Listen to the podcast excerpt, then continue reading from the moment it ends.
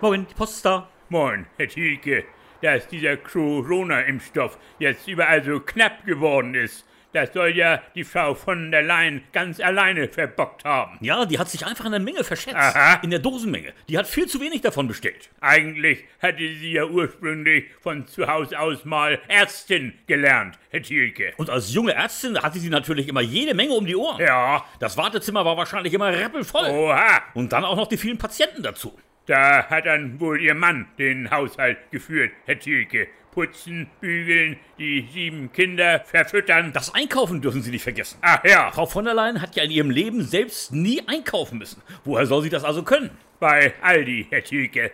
Da gab es letzte Woche wieder die gute Könige Dosenleberwurst im Angebot.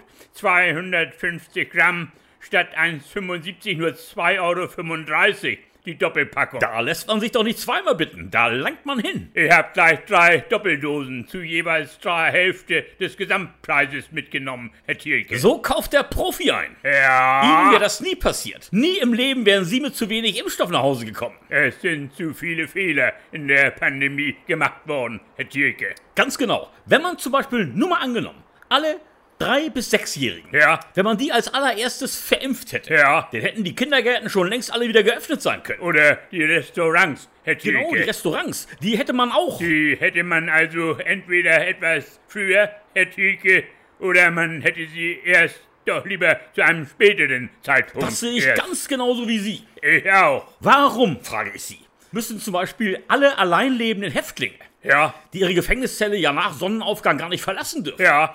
warum müssen die dazu verpflichtet werden, im Supermarkt eine Maske zu tragen? Genau dasselbe mit diesem Sicherheitsabstand, Herr Thielke. Auf deutschen Autobahnen. Genau dasselbe. Genau dasselbe. Aerosole hin, Aerosole her. Genau dasselbe. Wenn ich eines Tages verimpft werden sollte, Ja. also wenn meine eigene Impfgruppe zum Abschluss freigegeben wird, Ja. dann ist als Impfstoff wahrscheinlich nur noch so ein ganz kleiner Rest von dieser russischen Sputnik-Plörre über. Oha. Und wie die wirkt, davon kann ja der Herr Nawalny heute noch ein Lied singen. Ja. So, jetzt muss ich aber auch wieder. Also tschüss dann, Herr...